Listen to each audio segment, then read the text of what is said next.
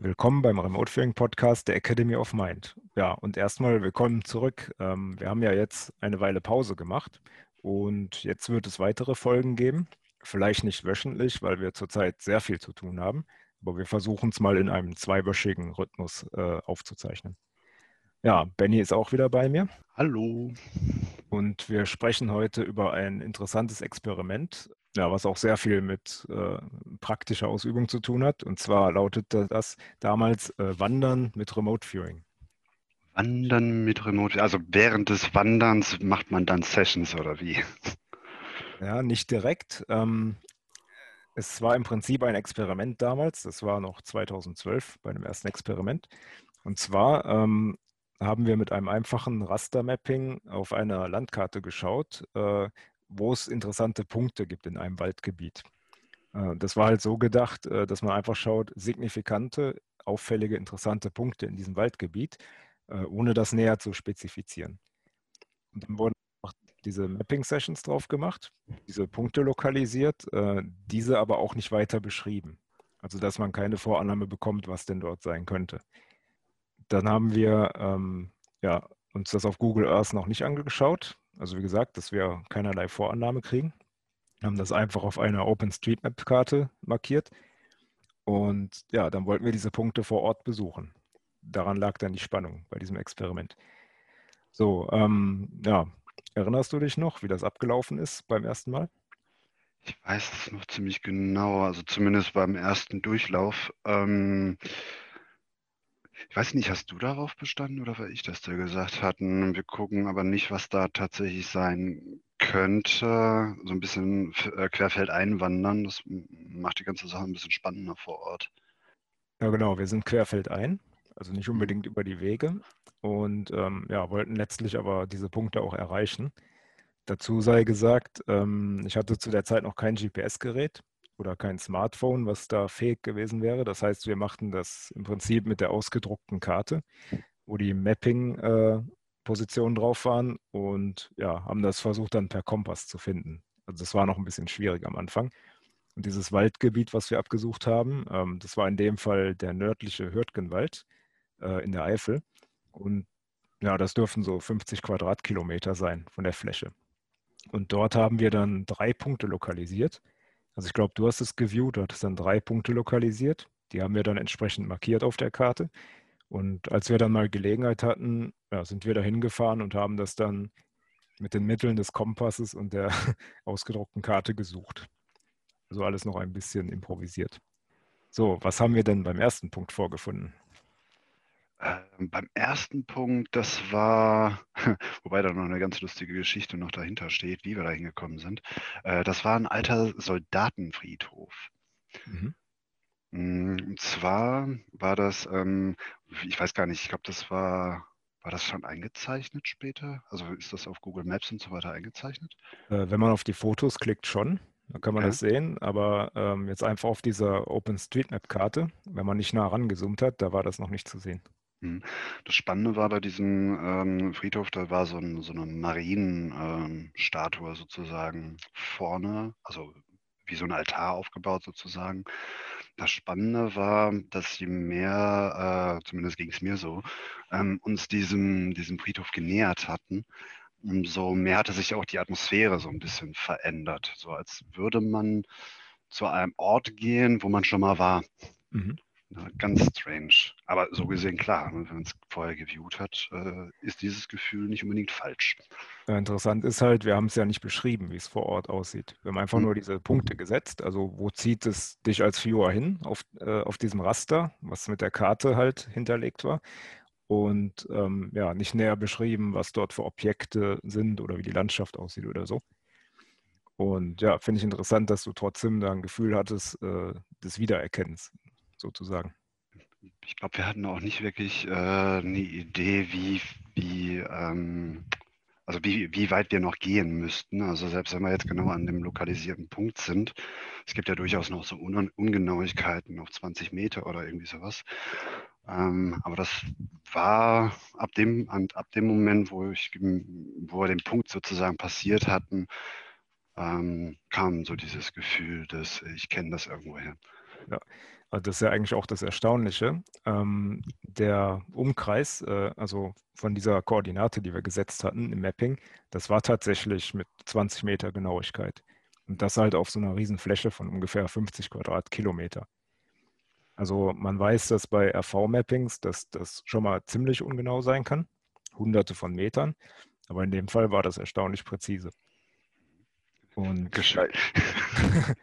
ja, vielleicht einfach, weil wenn der Rest nur Wald ist da oben in dem Bereich und du hast dann tatsächlich eine signifikante Struktur, dass das den Viewer wirklich sehr präzise dann anzieht. Das kann natürlich sein sollte man vielleicht dazu wirklich noch sagen. Es ist nicht so, dass im, äh, im Hürtgenwald irgendwie alle 200 Meter irgendwas steht, wo man sagen könnte, so, egal wo du einen Finger hinsetzt, da muss ja was Interessantes sein. Also das war da schon signifikant hervorstechend.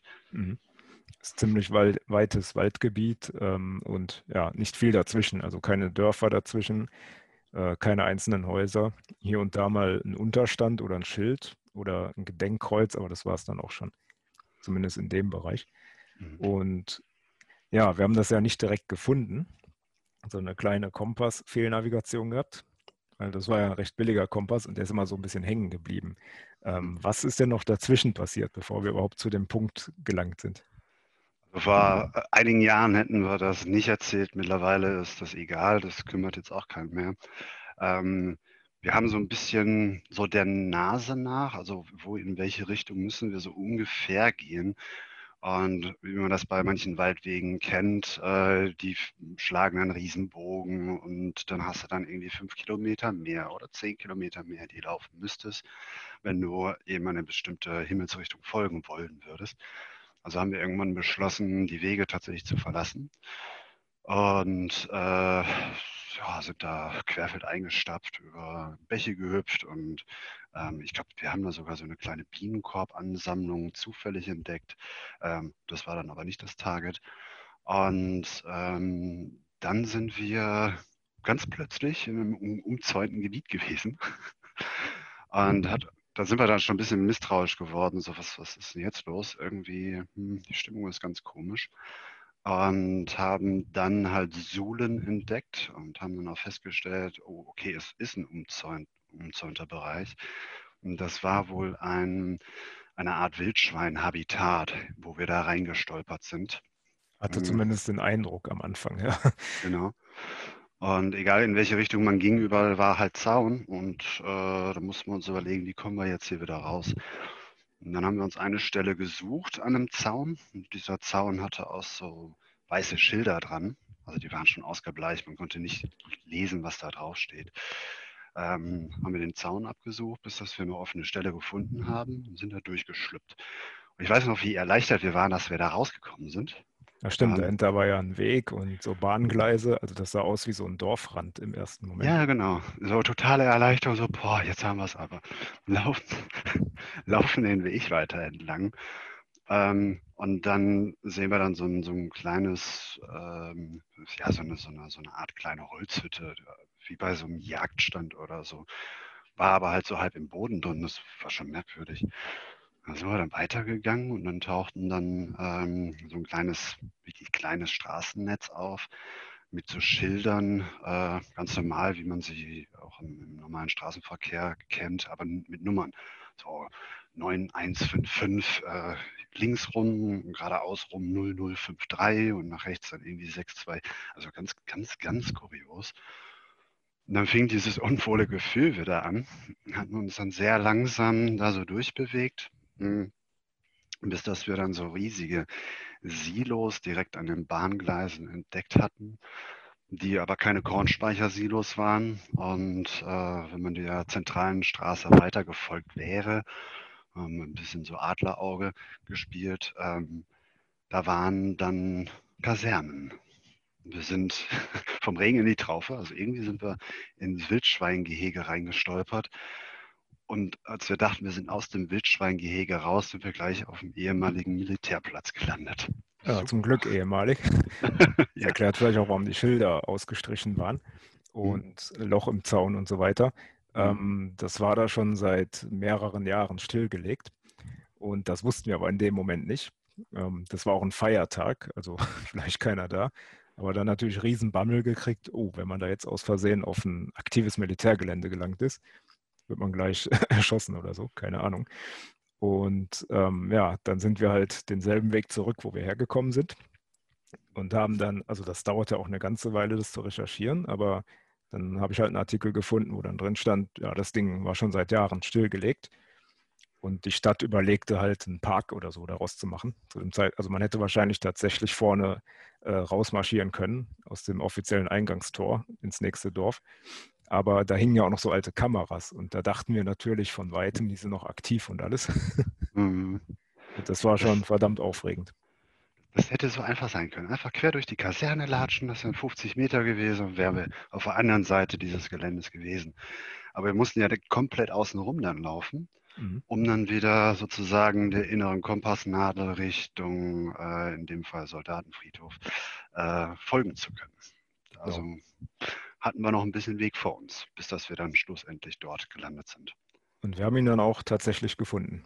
Mhm. Dann hinterher mit der Karte abgeglichen, also zu Hause, und das passte dann alles auf 20 Meter mit unserem Punkt überein. Mhm. Ja, und dann ging auch schon die Sonne unter. Und ja, dann hieß es schnell zurückgehen, weil es ist wie gesagt ein großer Wald.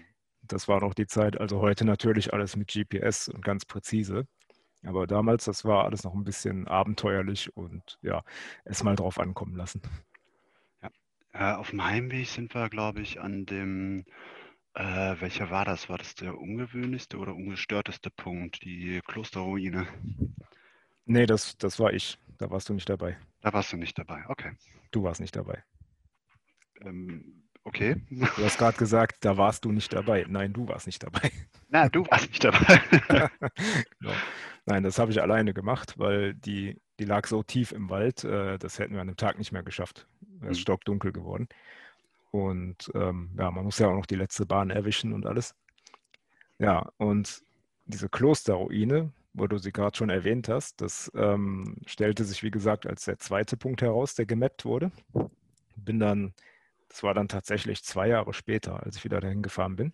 Und äh, mein erstes Ziel war tatsächlich, auf einer längeren Wanderung an genau diesem Punkt vorbeizugehen. Ja, und mhm. da fand ich dort diese Klosterruine und das war auch ungefähr ja, 30 bis 40 Meter Präzision. Wie gesagt, immer noch auf diesem großen Waldgebiet. Und ja, genauer kann man es nicht sagen, weil das ist im Prinzip äh, ein altes Tor, was da noch als Ruine steht. Und drumherum äh, sehr verwitterte und verwachsene Mauern.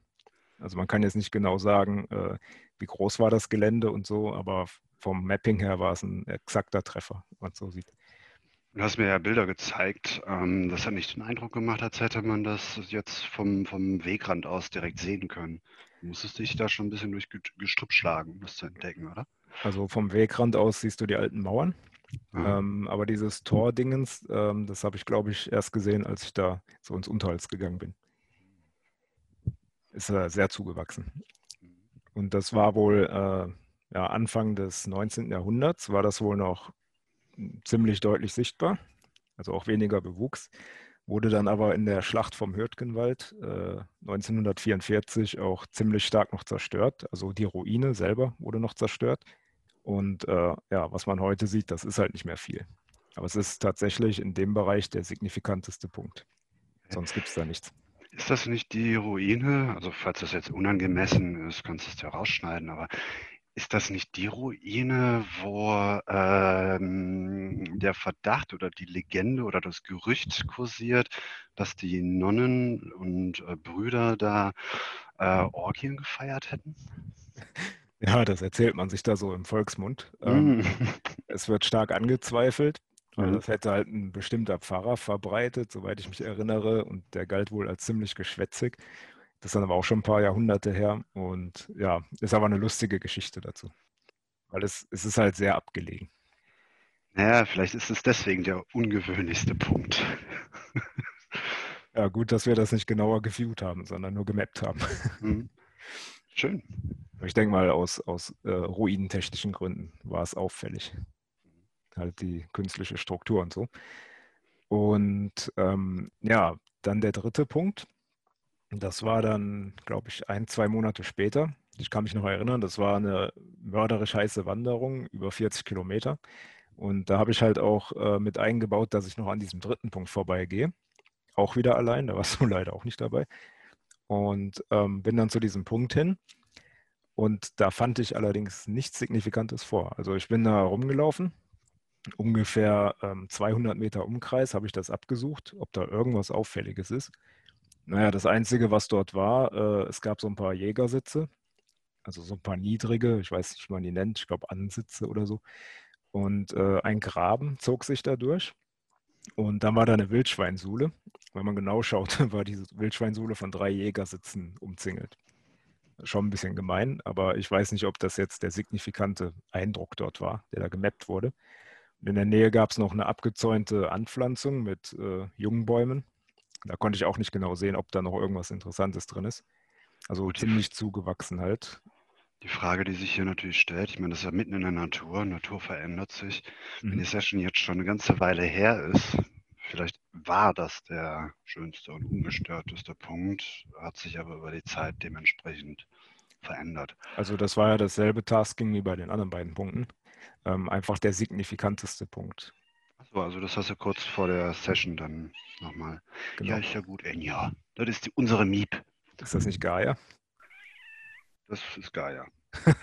hat gerade spontan die Farbe gewechselt. genau. Gut.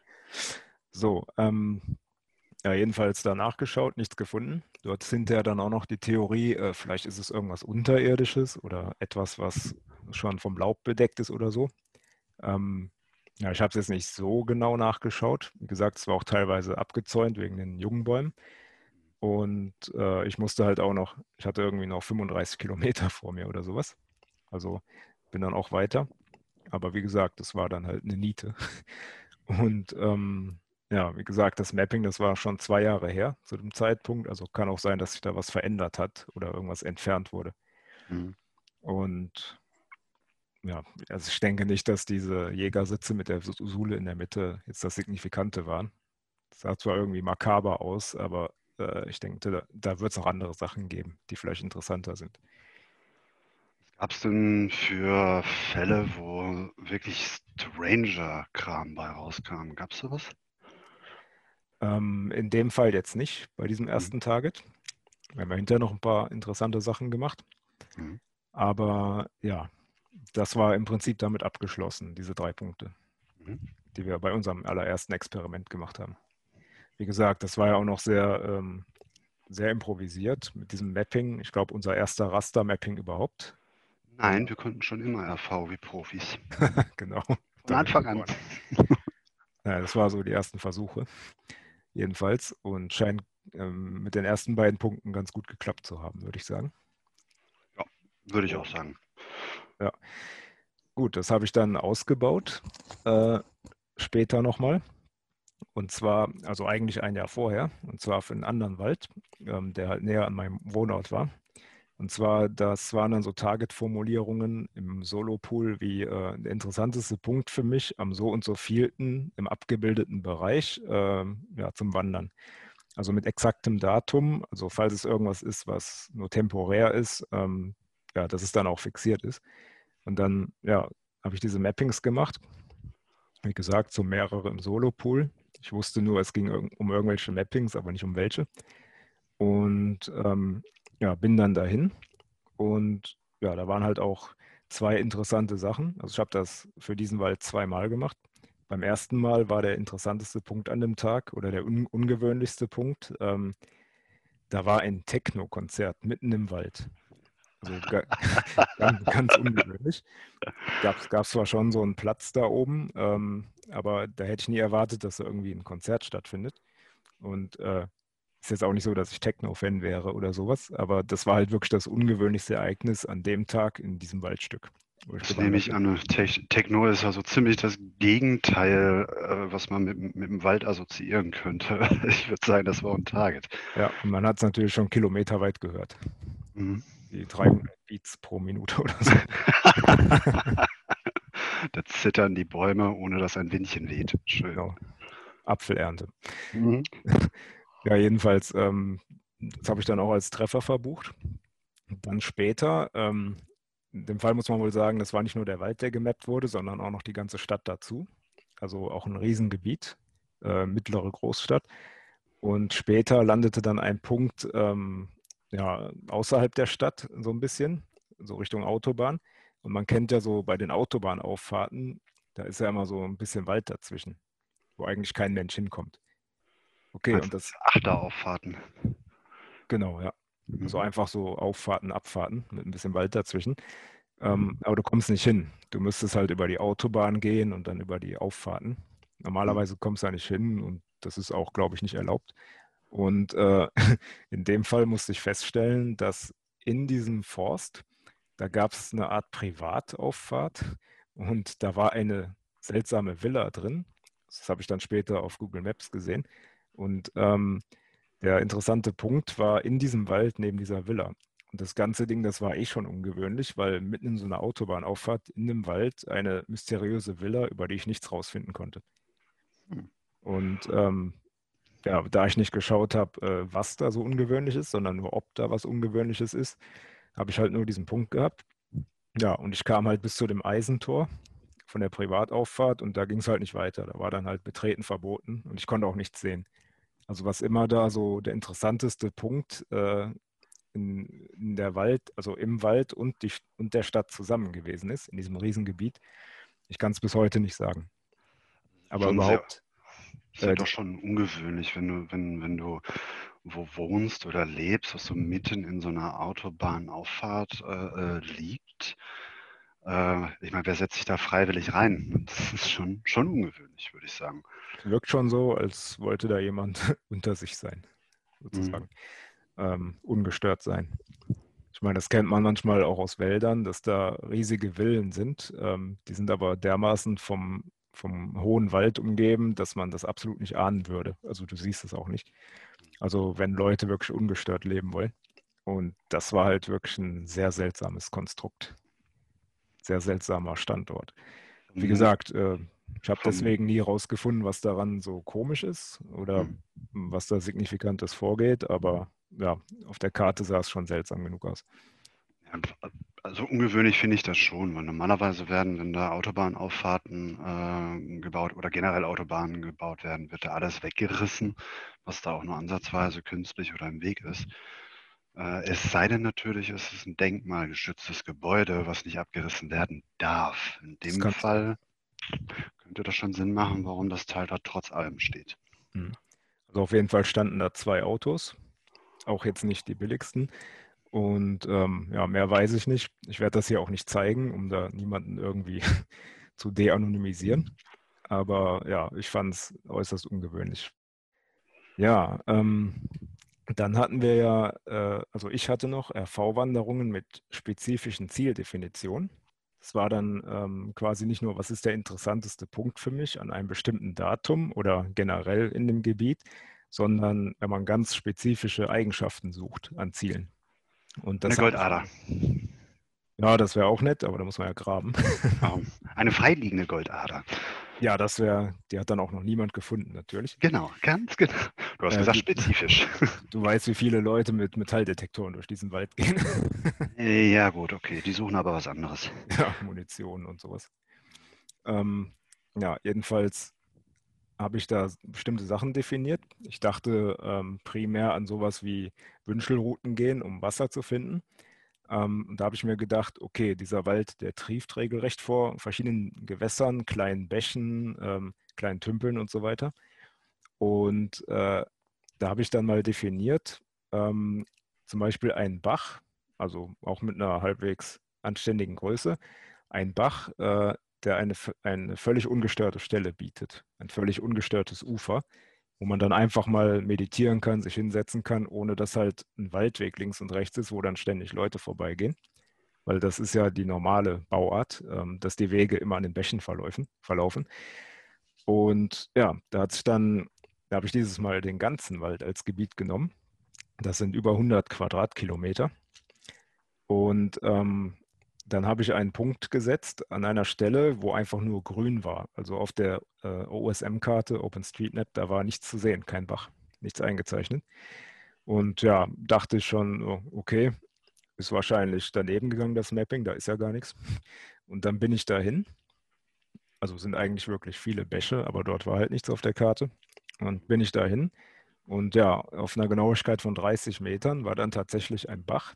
Und dieser Bach, äh, soweit ich bis heute weiß, ist das der abgelegenste überhaupt, weil das sind so etwa 400 Meter bis zum nächsten Waldweg. Also wirklich tief im Unterholz drin. Und ja, der hatte auch eine anständige Größe, so für den Durchschnitt vor Ort. Ja, und da habe ich mich dann auch so ein bisschen niedergelassen und entspannt, wenn es sonnig war. Das war sehr schön und ich glaube auch nicht, dass den viele kennen, diese Stelle. Klingt nach einem Geheimtipp. Erzähl dir mal, wo, wo genau ist der? Nein, das werde ich sicherlich nicht. Naturschutz und so. Okay. Sind ja nicht alle so umsichtig wie wir. Das stimmt. Außerdem, äh, selbst da wurde auch schon Müll runtergespült. Also irgendwo weiter oben muss dann jemand Müll in den Bach geworfen haben. Also ich verstehe die Leute manchmal nicht, aber das ist ein anderes Thema. Ja, das stimmt. Na, jedenfalls ähm, schöne Stelle gefunden, die nicht auf der Karte war. Und ähm, ja, bei späteren Versionen oder auf Google Maps, was ja meistens mehr Daten enthält, äh, kann man diesen Bach sehen. Später wurde es dann auch dort eingezeichnet bei OSM, aber zur damaligen Zeit eben nicht. Es gab keinen Anhaltspunkt. Ja, und ähm, war ein sehr guter Treffer, wie gesagt, hat mir sehr viel genützt. Und dann ging es noch weiter, bachmäßig oder wassermäßig. Und zwar ähm, habe ich einfach mal als Parameter eingegeben tiefe Stellen oder die tiefste Stelle aller Bäche, weil die sind da ziemlich flach alle. Meistens so ja, 10 Zentimeter bis höchstens mal einen Meter an manchen Stellen. Und äh, wollte einfach mal sehen, wo ist es denn am tiefsten mit RV bei diesen Dutzenden oder Hunderten von Bächen, die es da gibt. Und bin dann tatsächlich beim Mapping auch auf einem Bach gelandet auf der Karte. Ähm, ich wusste nicht, wie es dort aussieht, bin dann dahin gewandert und tatsächlich, äh, das habe ich dann auch so im Bereich von 30 Meter oder sogar 20 Meter Genauigkeit gehabt, ähm, war da eine Stelle im Bach. Also einfach, das war fast wie ein Krater, die war bestimmt zweieinhalb bis drei Meter tief. Also das gibt es an keiner anderen Stelle dort. Ich weiß nicht, wie sowas entsteht, ob da mal gebaggert wurde oder ob da im Krieg mal äh, was Großes explodiert ist, dass das einfach diesen Boden so ausgesprengt hat. Ähm, aber das war wirklich ungewöhnlich tief. Also das war, das war wie so ein äh, Schwimmer, Schwimmbecken, so an die drei Meter tief, äh, mitten in einem flachen Bach. Wow. ja, ich würde sagen, das ist dann definitiv on target gewesen. Ja. Und zwar so präzise, da war ich selbst überrascht.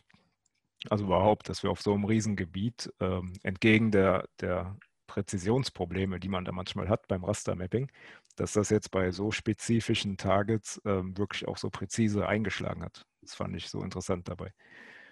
Ist halt nicht immer so.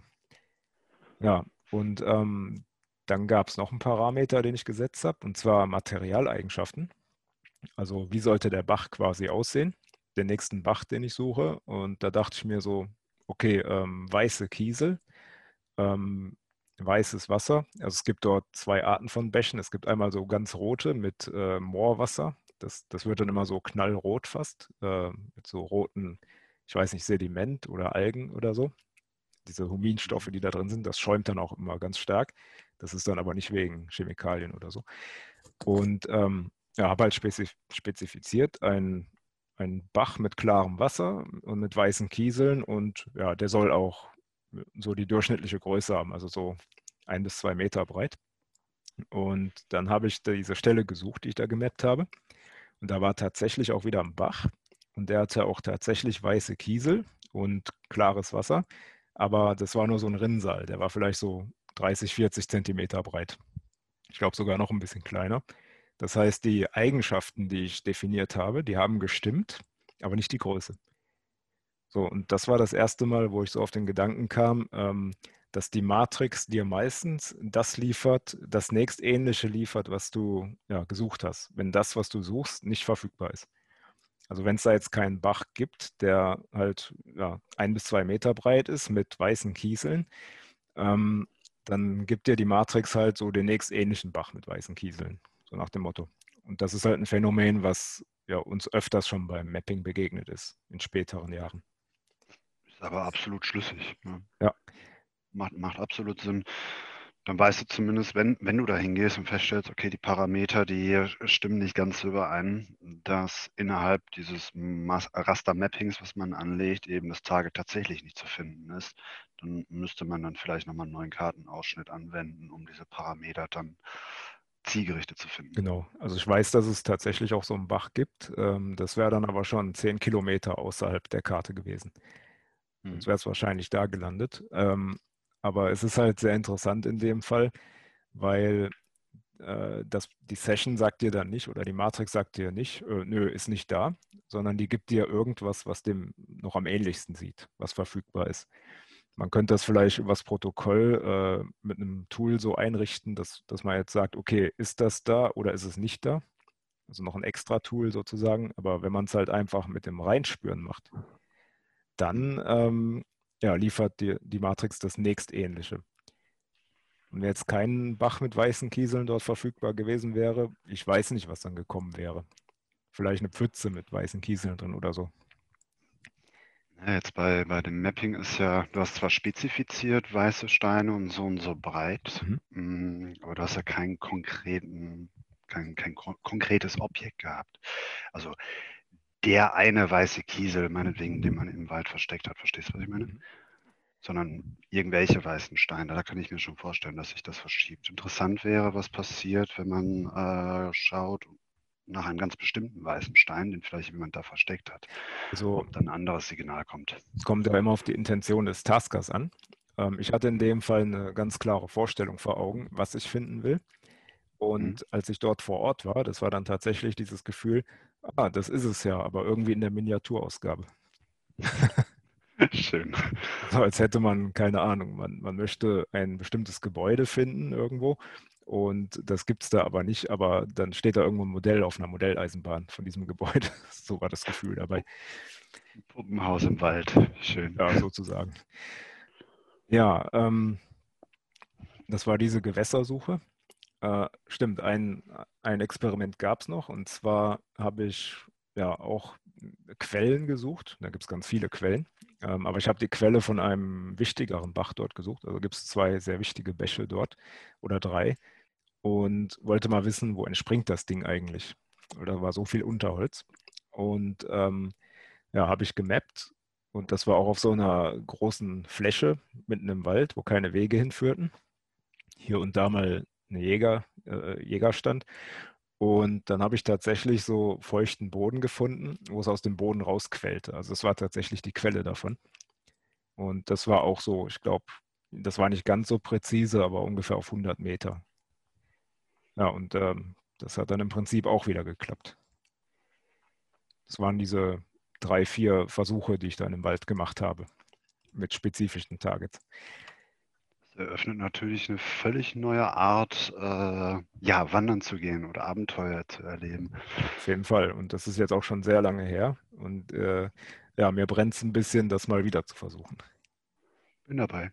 Gerne. Machen wir. Mein, wir haben ja auch einen Wald vor der Tür. Also ja, einen ziemlich großen gehen. sogar.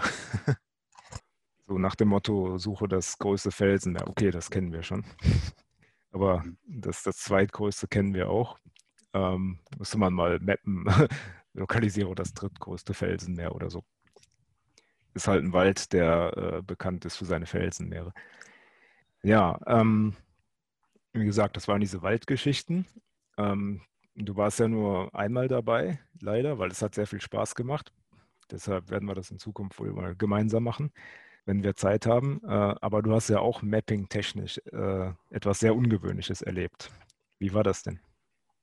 Ja, so ungefähr im selben Zeitraum hatte ich äh, das Mapping unabhängig jetzt davon erforscht, kann man sagen. Und zwar ging es da gemeinhin um eine Suche nach einem entlaufenen Hund, wo das Mapping, so wie es beschrieben hast, ähm, auch jedes Mal erfolgreich war. Das Blöde ist halt nur, dass sich äh, das Tier bewegt hat. Man kam dann immer zwei, drei Stunden zu spät. Mindestens. Und also ich kann mich erinnern, dass, dass die Auftraggeberin manchmal erst acht Stunden später dahin konnte, weil sie auf der Arbeit war oder so. Ja, ganz genau. Und dann haben wir äh, gesagt, okay, Schluss mit lustig, wir machen das jetzt in Echtzeit. Dann habe ich mich auf den Beifahrersitz äh, des Autos von ihr gesetzt und der Task war, ähm, der kürzeste Weg zum entlaufenen Hund. Und äh, ich hatte das dann einerseits gemappt, also wo in etwa befindet sich der Hund, dass man ungefähr Himmelsrichtung hatte.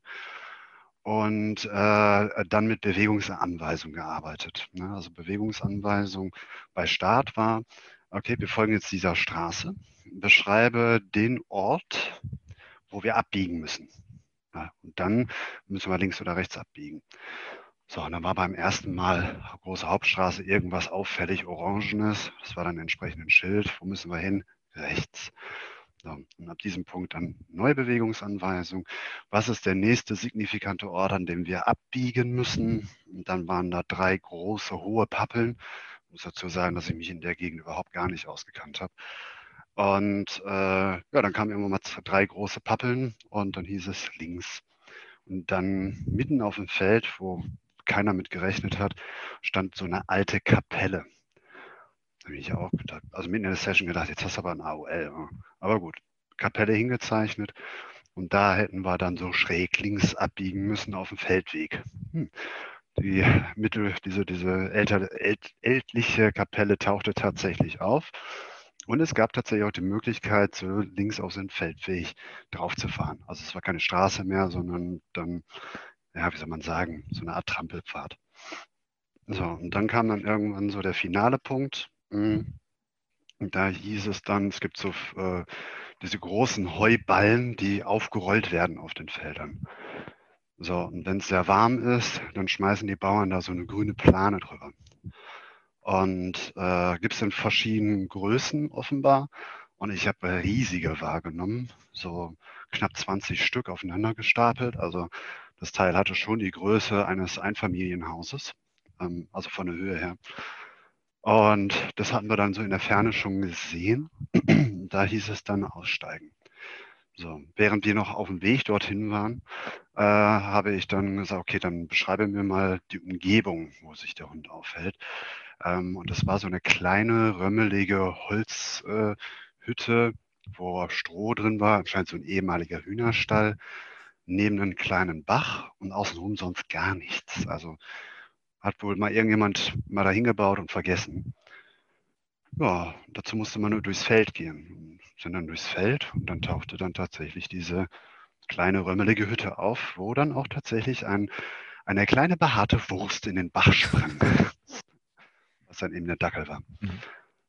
Mm, ich muss dazu sagen, wir hatten noch eine Begleitung, das war eine Tierkommunikatorin.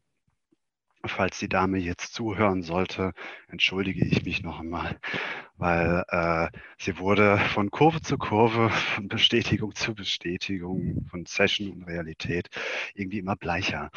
Ich glaube, das hat ihr nicht so gefallen. Kann ich mir vorstellen, das ist ziemlich, also wenn man das noch nicht live so miterlebt hat, äh, bei Remote Viewing, dass das erstmal ziemlich erschreckend ist. Oh ja, das denke ich mir. Ja, was on top noch kam, war, äh, das war der, der absolut kürzeste Weg, der überhaupt zu, diesem, zu dieser kleinen Hühnerstallgeschichte da möglich war. Über Schleichwege, die selbst die Anwohnerin nicht kannte. Es gab absolut keinen alternativen Weg, der kürzer gewesen wäre, außer den, den ich da beschrieben hatte.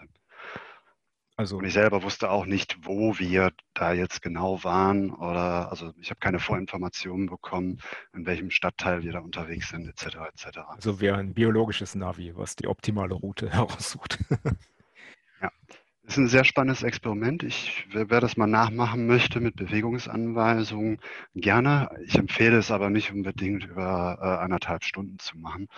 Ähm, danach hat mir der Schädel ganz schön gedröhnt und ich habe für zwei, drei Tage nicht wirklich das Gefühl gehabt, eine Session anschauen zu wollen. Mhm.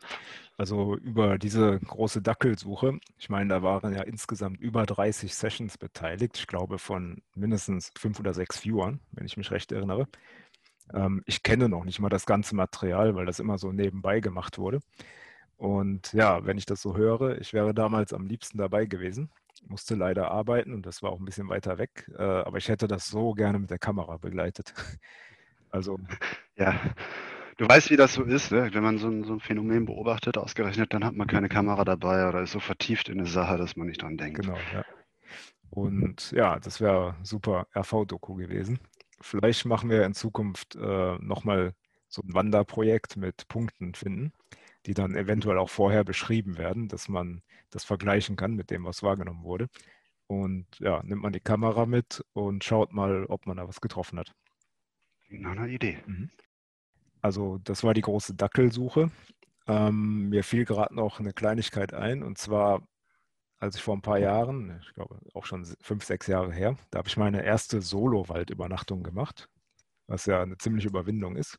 Also jetzt nicht auf dem Campingplatz oder so, sondern wirklich tief im Wald. Ja, diesen Ort, den habe ich vorher auch tatsächlich mit spontanem Reinfühlen, nenne ich das mal, lokalisiert. Also keine verblindete RV-Session vorher gemacht, sondern ich war halt im Wald und dachte mir so, okay, ähm, demnächst reißt du dich mal zusammen und machst mal deine erste Solo-Übernachtung mitten im Wald. Ähm, da habe ich reingefühlt, wo ist denn die ungestörteste Stelle, also wo dir wirklich kein Mensch nachts oder morgens über den Weg laufen kann. Das war so die Idee. Also so ein bisschen schon Bushcrafting-mäßig. Ähm, wie heißt das so schön? Stealth Camping. nur, dass es halt ohne Zelt war. Das war einfach nur ähm, Schlafsack und, und eine Plane, falls es regnet. Und da habe ich mich dann so drin eingewickelt, weil ich hatte zwar Schnur dabei, um die abzuspannen, aber die ist dann leider gerissen. Es war alles noch sehr improvisiert.